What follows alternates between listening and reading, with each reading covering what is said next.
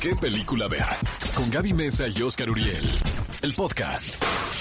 Los protagonistas, sus creadores. De la pantalla grande a tu radio. La entrevista en ¿Qué película ver? de Cinépolis en Exa FM.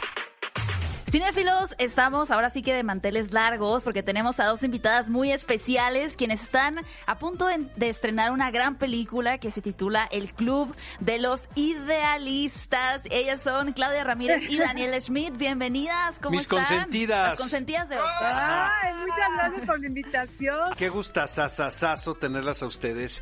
No, y Eh, estar en un programa de radio con nuestro productor, bueno, qué lujo. Les digo una cosa, ha sido todo tan loco y, y me pueden entender las dos.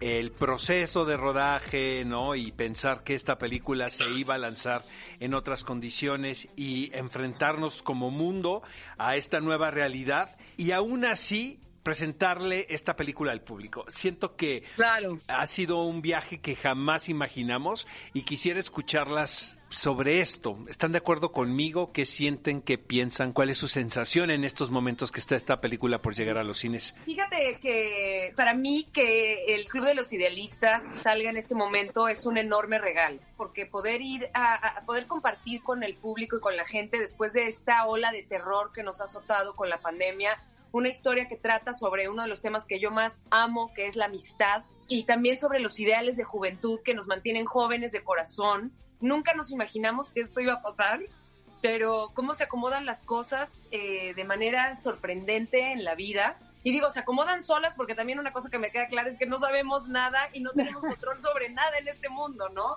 Sí, sí. Pero qué gran coordenada para en este momento poder salir con esta preciosa comedia, a, a darnos un abrazo virtual, a, a acercarnos al público y a llevarles un- una historia que nos devuelve la fe y la esperanza en la humanidad. Clau, Así es. Pues yo creo que somos unos afortunados en estrenar una película que hicimos con tantísimo cariño, tantísimo amor, con ese divertimento, ¿no? Que fueron seis semanas de rodar todos juntitos. También es un milagro que sea una película como esta, donde te invita a reflexionar sobre la amistad, sobre los abrazos, sobre la cercanía, ¿no? Y, y que es un poco lo que añoramos, como esos abrazos, esos bailes, esas carcajadas juntos.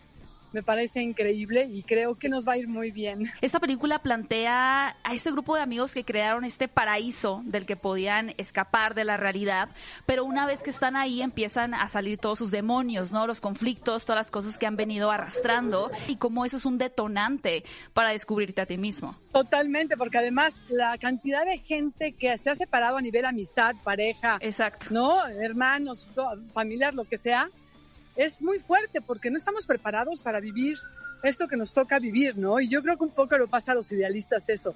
Una cosa es como esta añoranza de una amistad de juventud y que todos llegamos di- diciendo, miren, soy un chingón y me va bien en la vida y todo, y de repente van saliendo nuestros demonios y nuestros verdaderos yo. oye Dani, fíjate que en la conferencia de prensa, y lo dije, si hubiéramos pensado lo que eh, estamos viviendo ahora, no nos hubiera quedado la película tan ad hoc, ¿sabes? Es mi Claro. impresión. ¿Tú quieres decir algo, Dani? algo me queda claro eh, con, eh, con lo que pasó, con lo que está pasando con la pandemia, y es que tenemos que eh, eh, darnos cuenta también de cómo contar historias se volvió también parte de las labores esenciales, ¿no? Claro. O sea, el cine, la televisión mm, se convirtieron en artículos esenciales porque nos las devoramos todas en nuestras casas Claro. estuvimos encerrados, bueno, seguimos estando encerrados. Me imagínate en Y- otro ciclo, no en otro siglo sin eso, bueno, nos volvíamos locos. Esa- el Sí, el no, poder bueno. del arte en general, ¿no? Sí. Totalmente. Entonces, yo estoy 100% dispuesta a, a- a vivir con el virus otros años más y también a seguir trabajando para seguir contando historias que nos unen, eh, seguir contando historias para que la humanidad se acerque más. Han pasado cosas de verdad impresionantes en el encierro gracias a la tecnología y es que hemos podido estar muy cerca también de gente que está muy lejos y a través de las historias que contamos compartir nuestros miedos, nuestras angustias, pero también la esperanza, las esperanzas que tenemos puestas en el mundo. Y, y en ese sentido el Club de los Idealistas llega para abrir eh, e inaugurar esta, digamos, nueva temporada en donde estamos muy conscientes de eso, ¿no? Chicas, ya para finalizar y empezamos contigo, Claudia, ¿por qué el público debería ir a ver El Club de los Idealistas? Primero porque creo que es una película lindísima, que está hecha con mucho amor, está increíblemente manufacturada. No voy a decir increíblemente actuada porque sería mucha soberbia, pero creo que es muy linda. Pero sí, sí está, sí está, ya la vimos sí está. Pero creo que me merezco un Ariel el año que entra, ¿no? Estaría, ¿no? Y este, y, creo que es una película que te va a llevar a la reflexión en muchos sentidos y que en este momento es un apapacho al corazón, que tengan la certeza de que van a estar muy cuidados, muy protegidos, que la cadena está sanitizando a las personas, si no llevas cubreboca, te dan un cubreboca, te limpian los pies, te ¿no? Entonces, bueno, vamos a tener que empezar a vivir aquí, no nos podemos detener. Esto va para largo, entonces, ¿por qué no regresar al cine con nuestra película y aparte apoyar al cine mexicano, no? Caray, hace mucha falta.